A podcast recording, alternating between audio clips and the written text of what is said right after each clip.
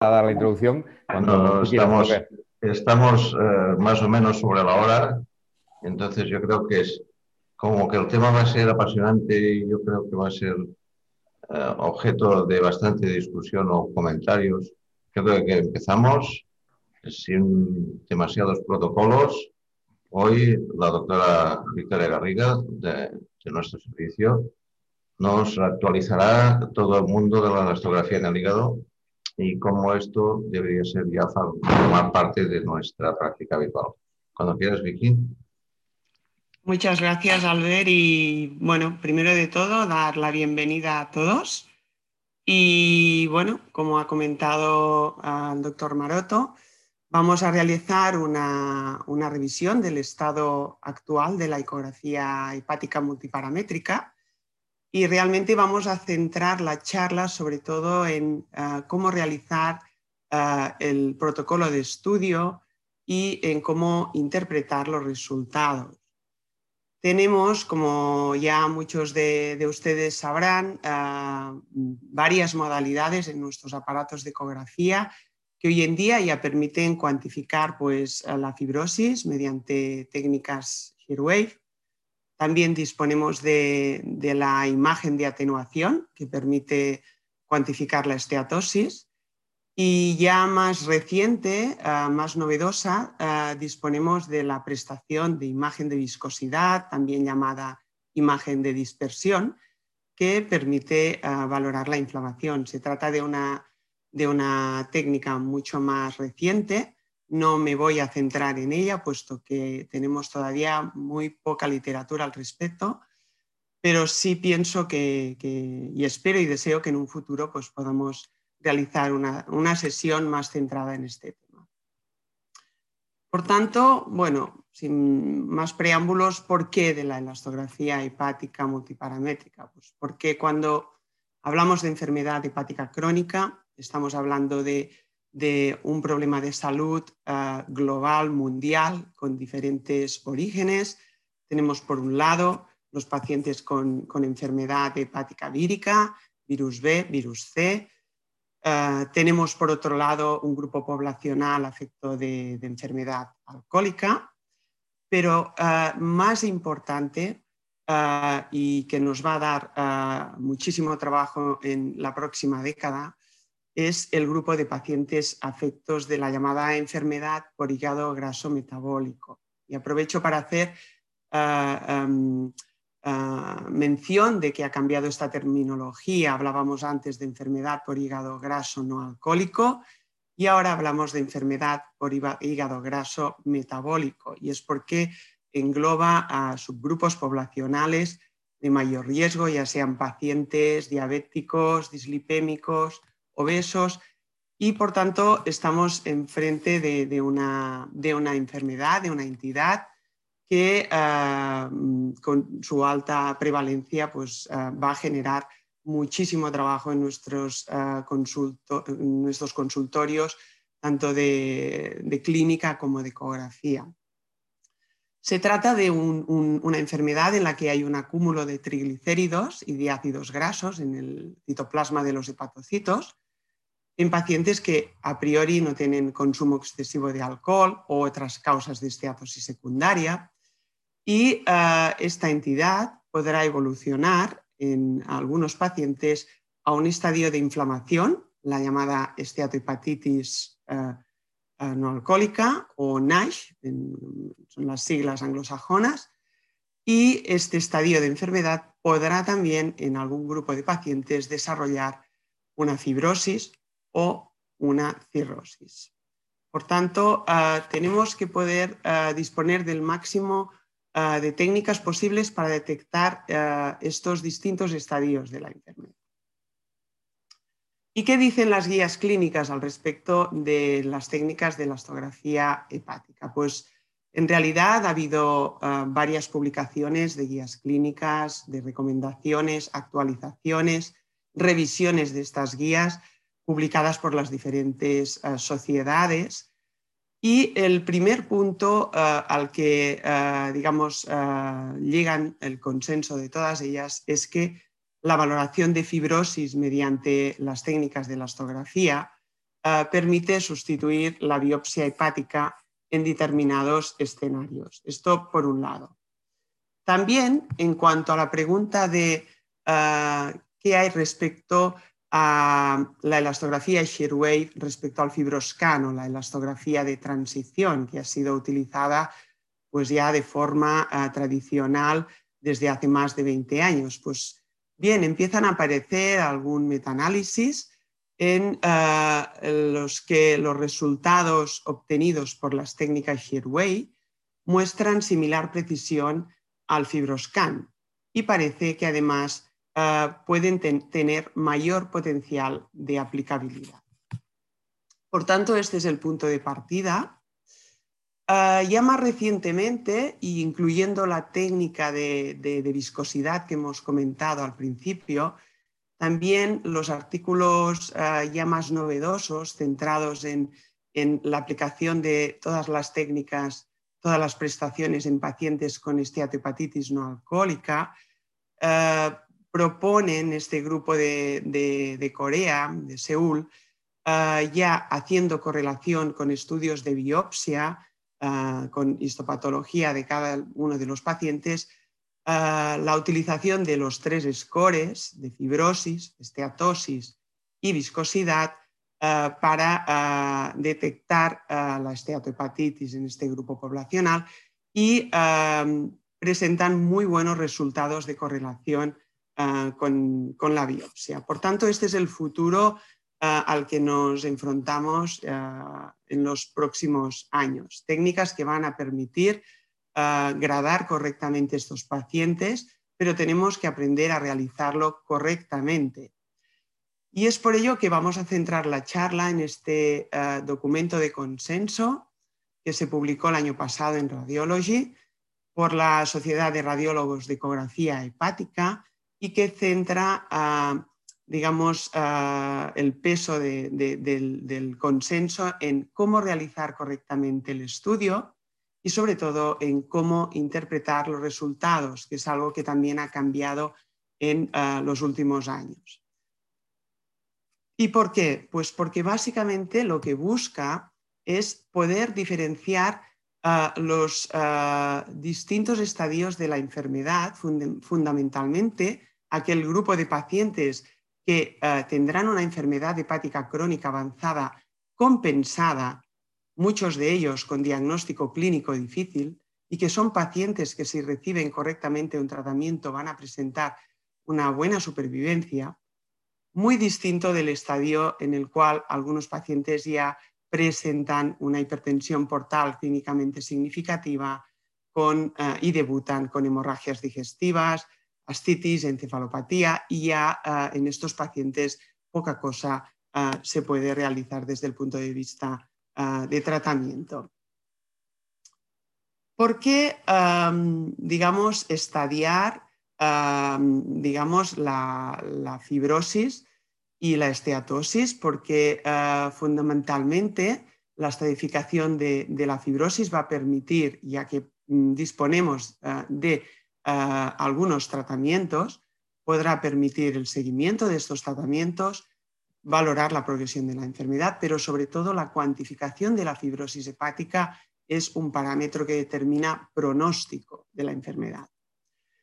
Y en cuanto a la cuantificación de la esteatosis, pues realmente empiezan a aparecer algunos ensayos clínicos que están probando algunos tratamientos para los grupos de pacientes con esteatohepatitis no alcohólica, todavía en fase también muy prematura, pero eh, lo que está claro es que eh, la cuantificación de esteatosis va a permitir valorar el riesgo cardiovascular del paciente. ¿Y cuáles son las técnicas eh, de la astografía shear wave? Pues bueno, básicamente son las llamadas técnicas ARFIP, que son las siglas de Acoustic Radiation Force Impulse, dado que vamos a aplicar en ellas un, ah, un pulso de onda mecánica interna que mandaremos a través de nuestro transductor. Y podemos hacerlo de dos formas. Podemos utilizar la llamada modalidad point shear wave, en la cual mandamos el pulso de onda en un único punto de un centímetro cúbico y valoraremos la velocidad de propagación de onda en este punto, o bien valorar eh, el envío de estos pulsos de onda mecánica en más de un punto. Entonces eh, hablamos de la modalidad 2D shear wave y poder cuantificar la valoración, la velocidad de propagación en más de un punto. Pero eso sí, para hacer correctamente la técnica, fundamental realizar un protocolo exhaustivo eh, en el cual pues, vamos a centrar eh, pues, eh, gran parte de nuestra charla. Muy importante para empezar que nuestro paciente esté en ayunas, por lo menos ayunas de cuatro horas, puesto que si hay ingesta va a haber aumento del retorno venoso portal y esto va a aumentar la rigidez hepática.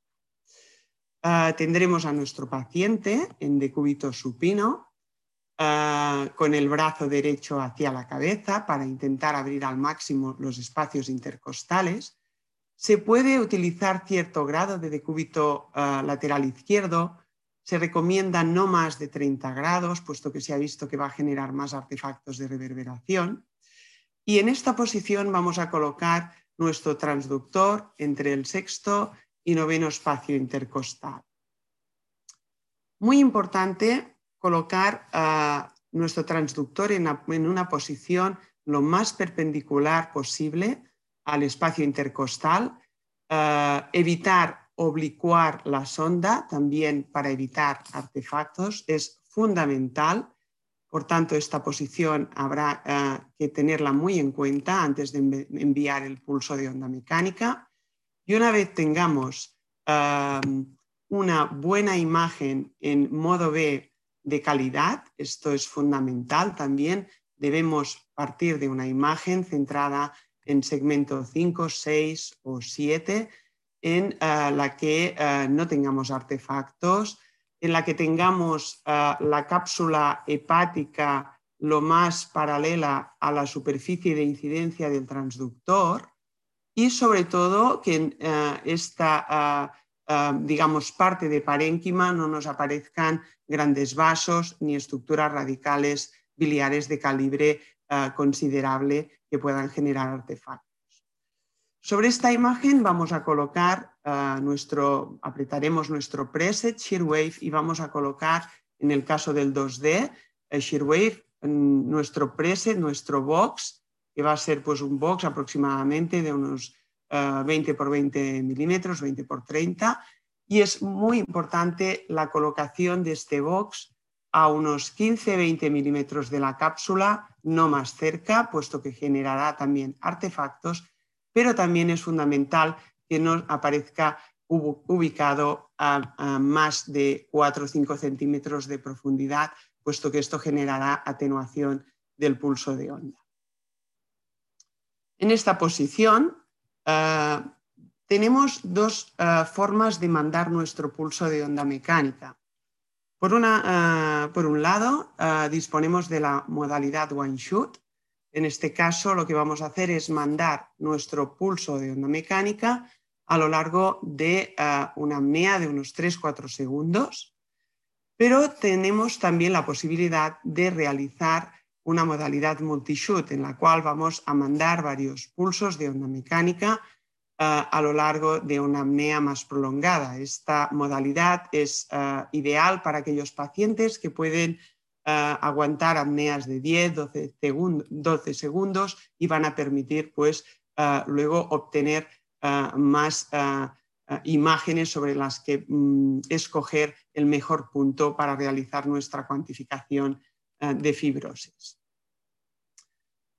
Y este punto, la colaboración de la apnea del paciente es fundamental. Aquí habrá que entretenerse cuando realizamos nuestro estudio en explicar correctamente al paciente cómo realizarla y evitar que, ah, ah, digamos, no tengamos artefactos por una mala colaboración. Fijémonos en la imagen de la izquierda. Esta es la imagen, la, Twin View que nos muestra, bueno, esto es del vendor de Canon, que nos muestra cuando mandamos el pulso de onda ah, mm, mecánica, pues una imagen dual con un mapa de velocidad a la izquierda y el eh, mapa del frente de propagación de ondas a la derecha. Este es un paciente que ha colaborado correctamente con la apnea y eh, por tanto vemos una correcta propagación de nuestro pulso de onda mecánica. Fijémonos qué pasa si el paciente realiza una inspiración. Automáticamente el paciente eh, muestra una elevación de la velocidad en el mapa de velocidad. Esta es la escala de color que utilizamos que marca eh, en unidades de kilopascales la velocidad. Pero eh, tenemos también nuestro mapa de propagación del frente de ondas que nos está mostrando una muy mala propagación de estas. Y esto es solo un artefacto que ha generado, ah, digamos, la inspiración del paciente. Por tanto, fijémonos que es muy importante para no tener ah, elevaciones falsas de la rigidez que el paciente realice correctamente la apnea.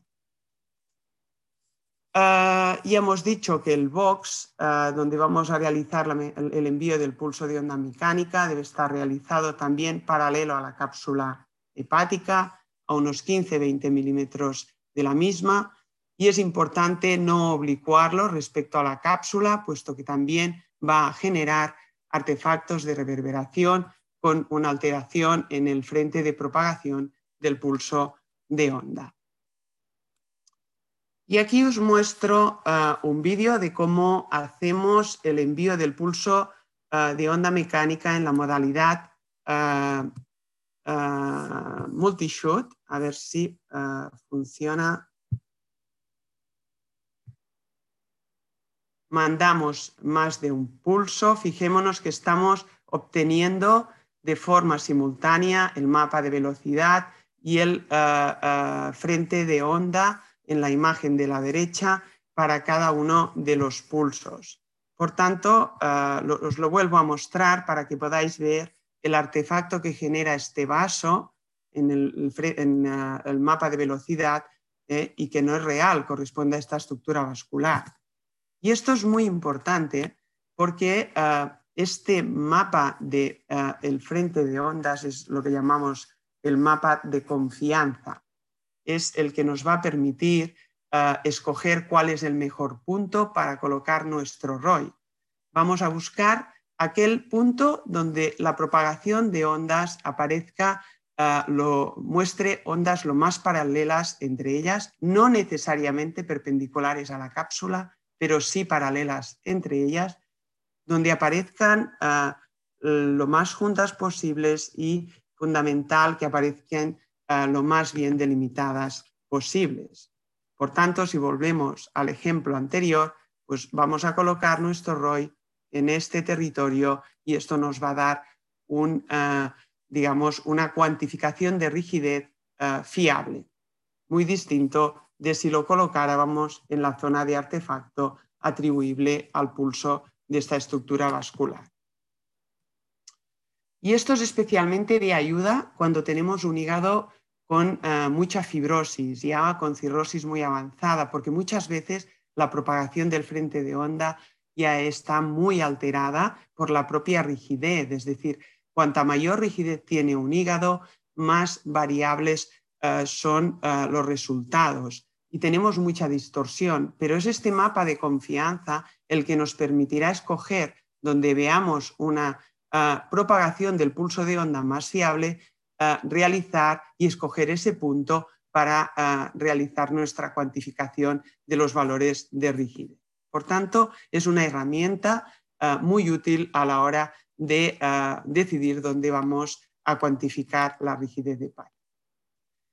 ¿Y en qué unidades cuantificamos la rigidez? Pues estamos valorando velocidad de propagación de onda y por tanto la unidad madre de la que partimos es una unidad de metros por segundo, pero se extrapolan estas unidades mediante la fórmula de Young a unidades de elasticidad, a kilopascales. Fijémonos que esta fórmula utiliza una constante, la constante del módulo de compresibilidad, y por tanto ya no está exenta digamos, de eh, depender de ella.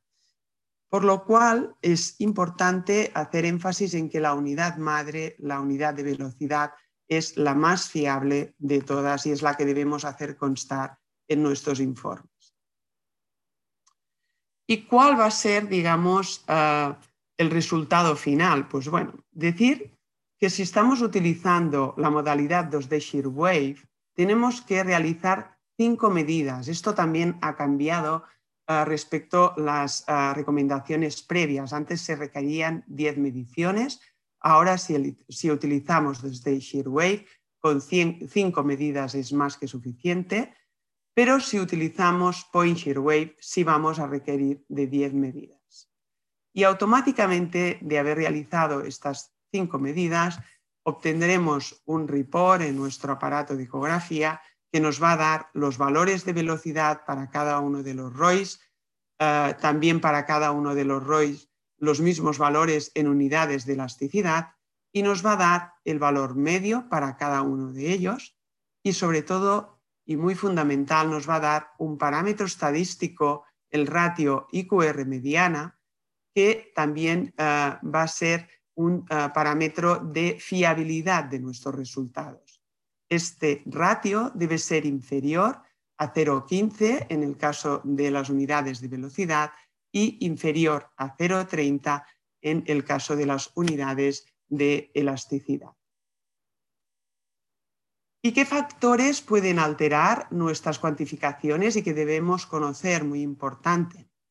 Pues evidentemente una elevación transitoria de transaminasas que va a traducir un, componente de necroinflamación nos va a alterar los resultados. También cualquier proceso infiltrativo, ya sea una, una un linfoma, una hematopoiesis extramedular. Eh, también muy frecuente en nuestras consultas pacientes que eh, tengan una insuficiencia cardíaca congestiva. Y también, como ya se ha dicho, pues la falta de ayunas aumentará la rigidez hepática o un proceso de colestasis extrahepática o, como también hemos ilustrado, una inspiración eh, sostenida. ¿eh? Y por tanto, esto es eh, fundamental de conocerlo.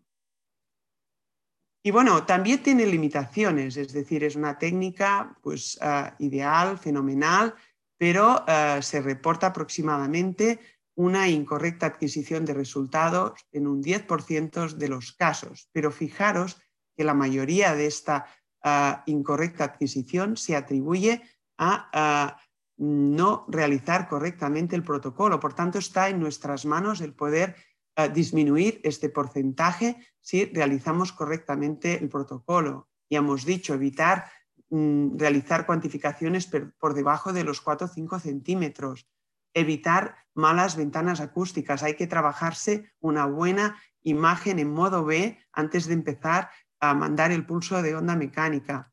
Evitar los artefactos de reverberación, colocando bien el box donde vamos a enviar nuestro pulso de onda mecánica. colocar bien el transductor sobre la piel, también evitar el movimiento pulsátil de los vasos colindantes, pues habrá que evitarlos en la imagen, eh, digamos, madre, donde vamos a mandar el pulso de onda mecánica. Todo esto está en nuestras manos evitarlo. No podremos evitar, eso es cierto, pacientes que no tengan una buena capacidad para mantener la apnea, igual que tampoco podremos evitar pacientes con perímetros abdominales superiores a 102 centímetros. Pasamos ya a la segunda parte de la charla, que es eh, cómo interpretar los resultados obtenidos. Pues eh, digamos que inicialmente, eh, cuando se empezó a utilizar el fibroscan y hace más de 20 años, pues se propuso la llamada regla del 5 y se estableció la gradación de fibrosis en F1, F2, F3, F4 para los valores de 5, 10, 15 y 20 kilopascales respectivamente Ah, pero cuando se trasladó esta regla a las técnicas de la astografía Shearwave, se vio que había mucho solapamiento entre los diferentes estadios.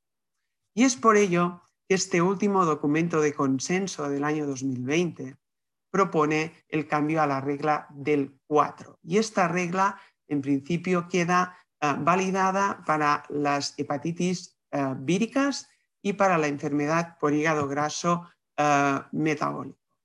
De forma que eh, proponen esta eh, gradación por debajo de 5 kilopascales tenemos un hígado eh, benigno, por debajo de 9 y en ausencia de otros signos clínicos conocidos, podemos descartar una enfermedad hepática crónica avanzada compensada, pero entre 9 y 13 es sugestivo de enfermedad hepática crónica avanzada y ahí vamos a necesitar test adicionales. Ahí muy probablemente será necesaria una biopsia hepática o podría ser necesaria en caso de disponer una elastoresonancia. Por encima de 13 ah, estamos ya en una enfermedad hepática crónica avanzada y por encima de 17 kilopascales tenemos ya muy probablemente una hipertensión ah, portal clínicamente significativa. Por tanto, esta es la nueva regla para interpretar los parámetros obtenidos mediante modalidades Shearwave. Pasemos ya a hablar de cuantificación de esteatosis. La cuantificación de esteatosis, ya hemos dicho, eh, que se relaciona con el riesgo cardiovascular del paciente.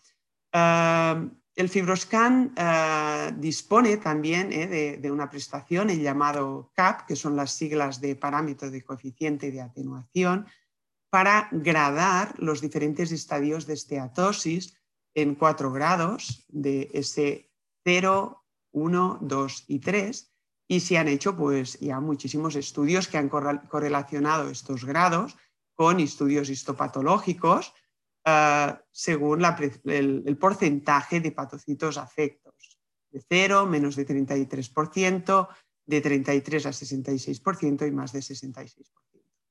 En el caso de la imagen de atenuación por ecografía, eh, disponemos Ah, de algunos estudios, todavía pocos, es decir, nos queda también un poco de trabajo para realizar, pero ya disponemos de la prestación en nuestros aparatos. Y por tanto, ah, ¿por qué no realizarla e ir aprendiendo de ella? Bueno, ¿en qué consiste? En, consiste en ah, obtener un valor de esteatosis a partir de la atenuación que sufre la onda sónica mientras está propagando a través del hígado, ya que eh, al propagarse disminuye su amplitud y a partir de la disminución de amplitud y eh, con eh, algoritmos matemáticos podemos llegar a conocer el grado de esteatosis. ¿Cómo nos va a aparecer en nuestros ecógrafos? Pues bien, cuando nosotros seleccionemos nuestro preset de imagen de atenuación, tendremos también una, una una Twin View con una imagen en escala eh, de grises en modo B a la izquierda y eh, imagen simultánea a la derecha en la que eh, vamos a tener un box de mayor tamaño que en escala de color nos va a mostrar el mayor o menor grado de atenuación. Este box ya nos va a hacer una sustracción de estructuras vasculares o radicales biliares de forma automática y también la imagen de atenuación nos va a dar un eh, coeficiente em, de determinación, el llamado R2, eh, que va a ser un parámetro también de fiabilidad de nuestra cuantificación. De forma que si el valor de R2 es del 90%, vamos a estar ante una cuantificación correcta.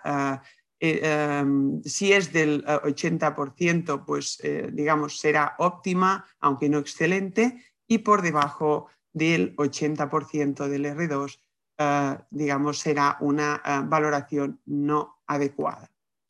Por tanto, ¿cómo la realizaremos? seleccionado nuestro preset de imagen de atenuación, eh, vamos a colocar también eh, el box eh, de atenuación, pues un poco, pues también alejado de la cápsula, también a unos 15-20 milímetros.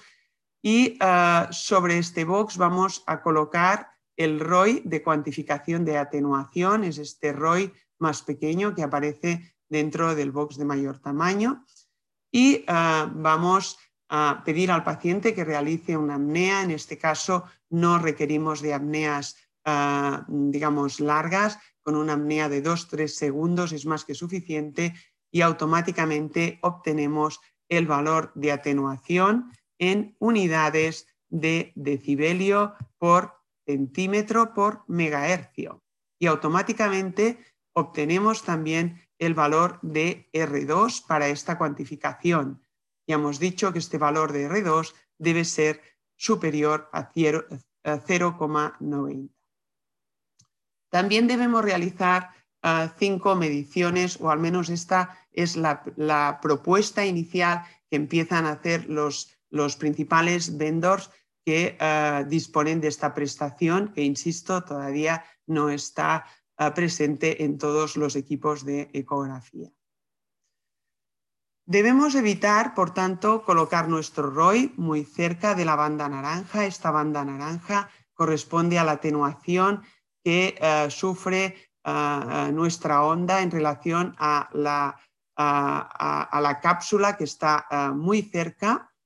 por tanto, hay que evitar colocar el box de medición por encima de la banda naranja, pero también hay que evitar el colocar el box a una profundidad por debajo de los 4 o 5 centímetros, puesto que luego el valor de atenuación aparecerá eh, digamos, ya muy bajo, muy atenuado y tampoco va a ser real. Y el R2 nos lo indicará porque tendremos un R2 eh, muy por debajo de 0,90. Y bueno, ¿cuál fue la propuesta inicial de los valores de corte a utilizar? Bueno, esta fue una propuesta inicial de, de Canon, que fue uno de los primeros que patentó la imagen de atenuación y aunque no es, o en ese momento no era de uso clínico, Ah, puesto que había que validarla y realmente todavía tenemos que validarlo, ah, propuso estos valores de corte de S0 inferior a 0,63 decibelios por centímetro por megahercio, S1 por debajo de 0,70, S2 por encima de 0,70 y S3 por encima de 0,75. Posteriormente ya ah, los grupos japoneses ya hicieron publicaciones en eh, grupos de pacientes obesos, perdonad, y también en, grupos de pacientes con enfermedad por hígado graso no alcohólico, con valores pues, más o menos eh, también eh, parecidos, 0,66, 0,68, 0,68. fijaros que entre el S2 y S3 no hay mucha diferencia, tanto para el grupo de obesos como para el grupo de pacientes con enfermedad por hígado graso no alcohólico. Y ah, el grupo coreano que os he enseñado pues, inicialmente, pues ya publica más recientemente estos resultados, ah, un valor de 0,64 decibelios por centímetro cúbico por megahercio para un S1, ah, de 0,70 para un S2 y superior a 0,73 para un S3. Pero evidentemente todavía hay que consensuar estos valores y hay que validarlos clínicamente para mm, poderlos implementar en eh, nuestras eh, guías clínicas, en nuestras recomendaciones.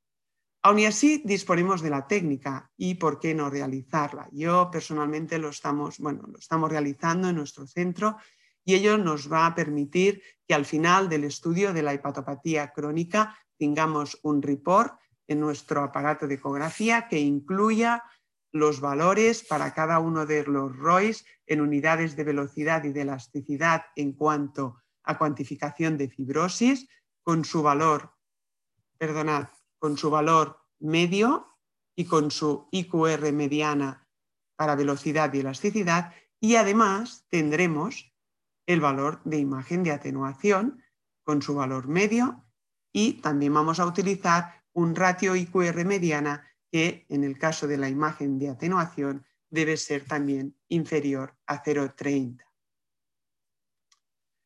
Con todos estos datos, por tanto, estamos ante una nueva propuesta, es decir, vamos a tener que trasladar estos eh, valores de la forma más objetiva a nuestros clínicos. Por tanto, debemos eh, ir ya hacia un informe estructurado no debemos olvidar que nuestro informe de ecografía hepática debe incluir ah, igualmente la valoración morfológica y hay que describir todas las características ah, que previamente hemos eh, estado realizando con mucho énfasis en el cribaje del hepatocarcinoma en todos estos pacientes, esto sigue siendo, digamos, de principal y primordial importancia, pero podemos añadir todos nuestros valores multiparamétricos y la Sociedad de Radiólogos de Ecografía Hepática recomienda hacerlo de esta forma. Debemos incluir con qué tipo de equipo estamos realizando el estudio, con qué tipo de sonda. Vamos a reportar el valor medio en unidades de kilopascales y en unidades de velocidad, muy importante, obtenido a partir de cinco mediciones en el caso de que estemos utilizando dos de Shearwave y obtenido a partir de 10 mediciones en el caso de que estemos utilizando Point Shearwave. Y habrá que reportar el ratio IQR mediana para cada uno. Ello indicará si nuestra medición ha sido óptima o subóptima. Debemos eh, añadir esta guía de interpretación de resultados, es decir, la llamada regla del 4 que hemos comentado, para que nuestros compañeros eh, hepatólogos conozcan eh, el cómo eh, evaluar los resultados que nosotros estamos reportando. Es importante añadirlo. Yo, de hecho, propongo que se incluya como una parte final del estudio, como un adendum, ¿Y ah, por qué no reportar la imagen de atenuación? Ah, pienso que ya que disponemos de la prestación, ah, podemos incluirla y ya veremos más adelante qué valor vamos dando a estos valores objetivos. Y por tanto, haciendo el paralelismo a la imagen de Shearwave, pues pienso que deberíamos incluir también el tipo de equipo que utilizamos, el tipo de sonda, el valor medio en decibelios por centímetro por megahercio de cinco mediciones y el ratio IQR mediano. En conclusión, por tanto, podemos decir que las técnicas de la astografía Shearwave permiten detectar fibrosis significativa y cirrosis, lo cual es fundamental para establecer un correcto diagnóstico, estadiaje, tomar decisiones terapéuticas y eh, luego evaluar el seguimiento de dichos tratamientos, pero fundamental, como hemos dicho inicialmente, para establecer pronóstico de la enfermedad. Por otro lado, el segundo punto importante a recalcar, y hemos dicho, va a permitir evitar biopsia hepática en situaciones clínicas concretas, es decir, con valores obtenidos eh, según la regla del 4, muy concretos, como ya se ha dicho en la guía de interpretación de resultados. Pero para ello es fundamental realizar el protocolo de forma estricta, porque es fundamental que los resultados sean lo más óptimos eh, posibles. ¿Y qué decir respecto a la imagen de atenuación? Pues bueno, decir que parece una imagen prometedora a partir de los eh, reports de los que disponemos, sobre todo para cuantificar la esteatosis, eh, y que en el grupo de pacientes con eh, enfermedad por hígado graso permitirá o parece permitir la detección precoz de la esteatosis leve con fibrosis y por tanto pues, podrá tener pues, un potencial uso en todo este grupo de pacientes. Pero para finalizar, eh, decir que eh, todo esto es eh, mucho más complejo de lo que intentamos resumir, porque todos los papers, la mayoría de publicaciones que tenemos, están haciendo correlación con, con, biopsia hepática, es decir, el gol estándar que se utiliza es la histopatología, pero nuestros compañeros patólogos también están empezando a utilizar inteligencia artificial para ah, intentar consensuar ah, un ah, informe de, sus resultados de fibrosis, esteatosis, inflamación y ballooning lo más objetivos posibles. Es decir, hay una gran variabilidad interobservador en la lectura de biopsia y, por tanto, pues esto todavía hace más difícil el conocer exactamente el estadio de esta ah, enfermedad completamente cuando hablamos de esteatohepatitis no alcohólica. Y es por ello pues, que nos queda muchísimo trabajo por hacer y ah, pues debemos realizarlo de la mano de, nuestros compañeros, tanto los patólogos como acabo de mencionar, y fundamental, fundamental el diálogo con nuestros compañeros ah, digestólogos y ah, para obtener ah, feedback de nuestros informes y poder ir validando nuestros resultados. Y bueno, hasta aquí pues muchísimas gracias a todos y, bueno, que tengáis un buen día y, una feliz Semana Santa y una buena Pascua. Gracias, Vicky, eh, por tu excelente presentación, que creo que ha sido muy docente. Si te parece, ahora pasamos a las preguntas que hay entre la audiencia. Las primeras, eh, que son del doctor Pedraza, están muy dirigidas pues, a, lo que son las típicas preguntas en cualquier innovación de una técnica. La primera es sobre si la formación en la interpretación correcta de la ortografía es lenta. ¿Qué tiempo se necesita? ¿Cuál es la curva de aprendizaje? ¿Tú qué dirías? Bueno, realmente ah, no hay ah, nada exactamente publicado en cuanto a tiempo, ah, es decir, o número de estudios a realizar antes de, ser un, radiólogo, digamos, experto, pero en mi experiencia se trata de una técnica con una curva de aprendizaje corta y en la que uno pues va mm, sobre todo aprendiendo a realizar correctamente ah, el protocolo a partir de sus pacientes. Ah, vas encontrando pacientes con ah, muchos diferentes grados de colaboración. Tenemos pacientes, muchos pacientes extranjeros en los que es difícil realizar y explicar cómo realizar la apnea porque no entienden el idioma.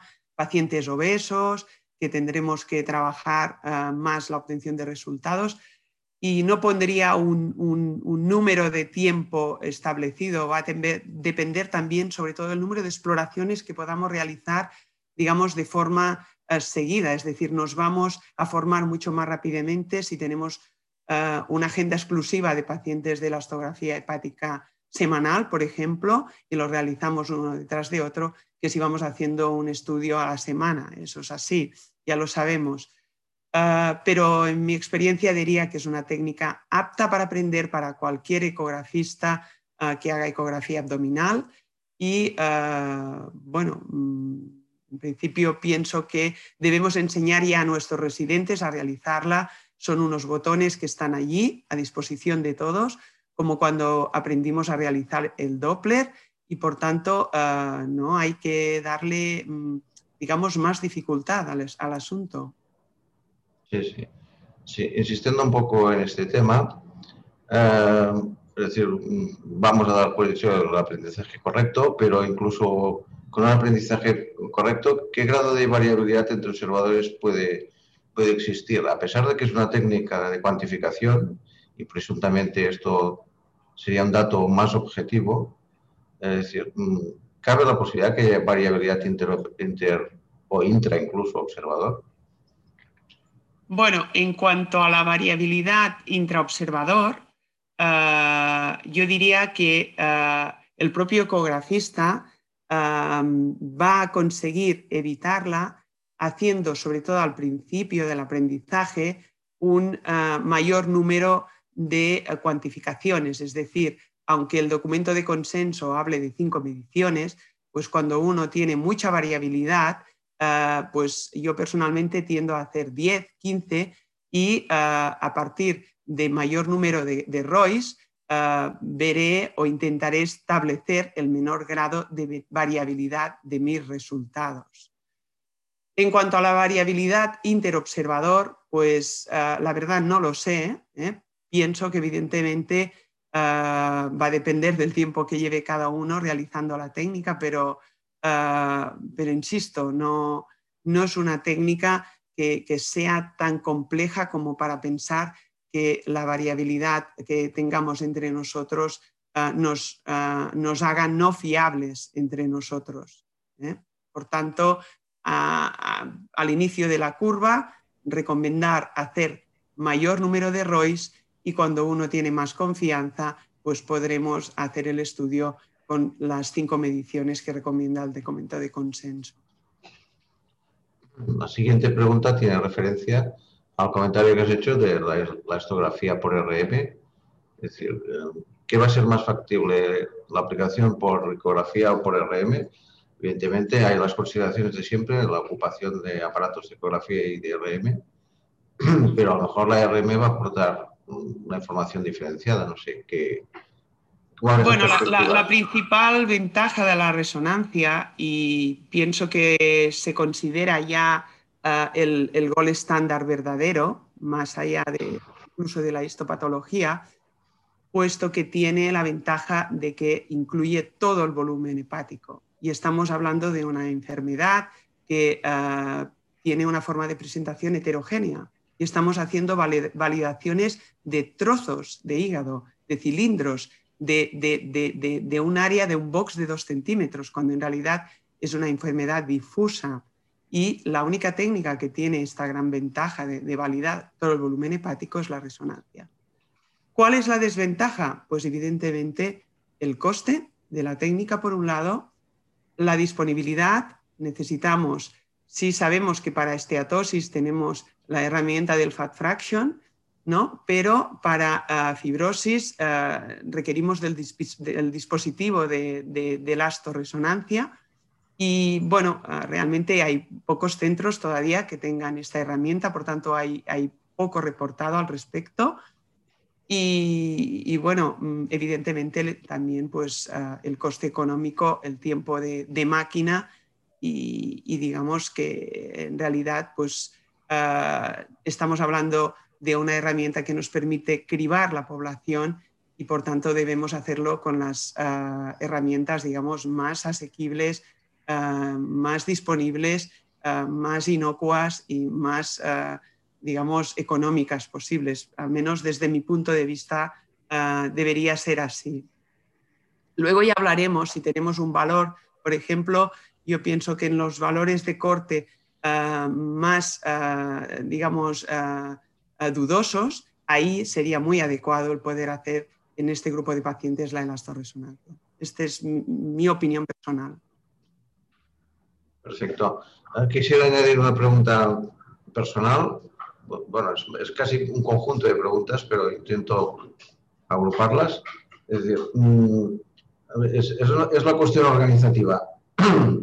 Es decir, esto, y yo estoy de acuerdo, la ecografía del hepatópata tenemos que hacerla de forma integral y probablemente pues, vamos a, tener que ir hacia aquí, hacia la ecografía multiparamétrica, eh, pero esto nos va a ocupar más tiempo, porque no vamos a, decir, vamos a necesitar más tiempo de ecografía. Entonces, eh, ¿tú qué, cuáles crees que, van a ser, que deberían ser las estrategias más, más adecuadas? ¿Hacer agendas específicas del enfermo hepatópata, por ejemplo? O intercalar un número determinado de enfermos hepatópatas en una agenda multisistémica, eh, pero teniendo en cuenta que el enfermo hepatópata le, le vamos a dedicar más tiempo, o incluso por lanzar un reto así un poco provocativo, esto podría ser terreno, terreno de que alguien realizara, de que, de que podría haber una parte que pudiera estar en manos, por ejemplo, de los técnicos de, radiología. Ya te he dicho, es un conjunto de preguntas así englobadas, pero es un tema organizativo. Bueno, yo pienso que evidentemente ah, la ecografía hepática de una hepatopatía crónica tiene el objetivo fundamental del cribaje del hepatocarcinoma y por tanto, desde este punto de vista, nunca va a ser una, técnica o un estudio que puedan realizar nuestros compañeros técnicos radiólogos, porque esto va a ser, ah, digamos, el objetivo primordial. Ah, recordemos que vamos a evaluar también si, si hay esplenomegalia, si hay varices, si qué otros signos tenemos en el caso de si hay o no hipertensión portal y pienso que es una exploración demasiado compleja para que esté en manos de, nuestros técnicos. En cuanto a cómo realizarla, pues eh, evidentemente son exploraciones eh, que requieren más tiempo, un, plus de tiempo adicional.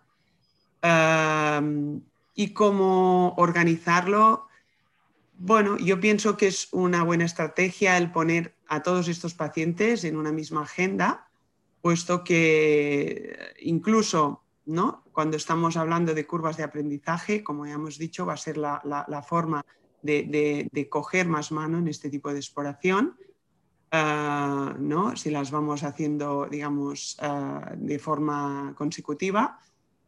Y, son exploraciones ambulatorias que, se pueden hacer pues, ah, fuera de, digamos, de, un horario de, mañana de un servicio de, radiología. Por tanto, las podemos contemplar aparte, ¿eh? pero eso sí, eh, pudiendo hacer el estudio de forma tranquila, sin tener que atender urgencias, ni tener que atender llamadas, ni tener que, eh, porque el estudio debe poder realizarse de una forma más o menos continua, sin interrupciones. Este es, mi punto de vista. Muchas gracias, Vicky. Em, yo creo que hemos utilizado el tiempo adecuadamente para responder las preguntas de la audiencia y quizás ya solo quedaría si el doctor Pedraza quisiera, quisiera hacer la conclusión de esta sesión. Sí, gracias Albert. Bueno, ah, gracias Vicky por tu excelente presentación. Yo haría, he aprendido cuatro cosas. Primero, que tenemos delante un reto que es la enfermedad hepática, el tsunami que has comentado, y que la, la elastografía nos puede ayudar a diagnosticar, incluso a evitar biopsias, a hacer pronóstico y un poco a valorar respuesta al tratamiento, pero nos has dicho que hay que hacerlo bien técnicamente, nos has hablado de la apnea del paciente y otros requerimientos técnicos que hay que hacer y sobre todo nos has hablado de cómo interpretarlo adecuadamente, la regla del 4 y también nos has dicho un poco cómo hay que hacer el informe estructurado. Es una sesión que hay que volver a mirarla, todos la tenemos en el repositorio y tenemos el PDF, pero nos has dado un mensaje claro de que tenemos un, un tesoro y que tenemos que aprovecharlo. O sea, muchas gracias, Vicky, por todo lo que nos has enseñado. Y si me dejáis solo recordar a la audiencia que la próxima sesión es el martes 6 de abril. ¿eh? Tenemos ahora los cuatro días de descanso merecido y el, martes volvemos todos. Gracias, Vicky, y gracias, Albert.